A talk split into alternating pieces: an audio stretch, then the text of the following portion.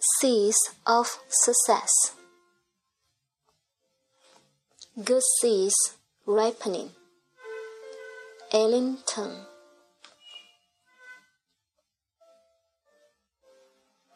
I have been working in the beauty industry for about 20 years, and throughout this time, I always thought that the best way to work was to work hard and put in a lot of effort.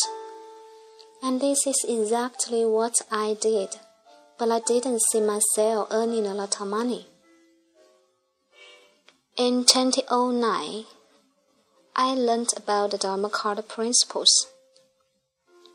On first hearing, I didn't really agree with the principles, so I didn't spend much time trying to fully understand them. Two years later, a friend persuaded me to attend the course again. This time, my understanding changed.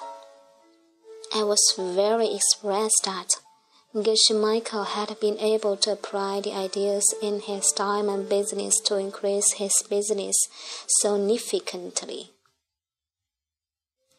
My own business was not very stable, and I decided to give the method a try.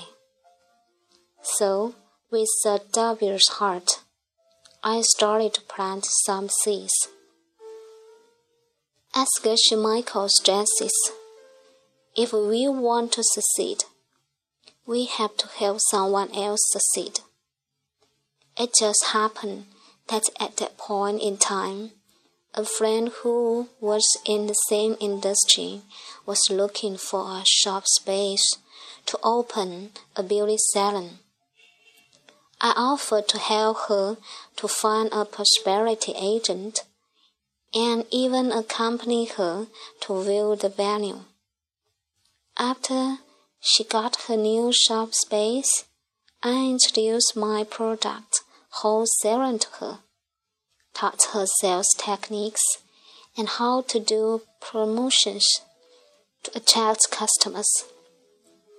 I even did a facial for her personally and taught her my skills. Curiously, after helping in these ways, I started to see my business growing.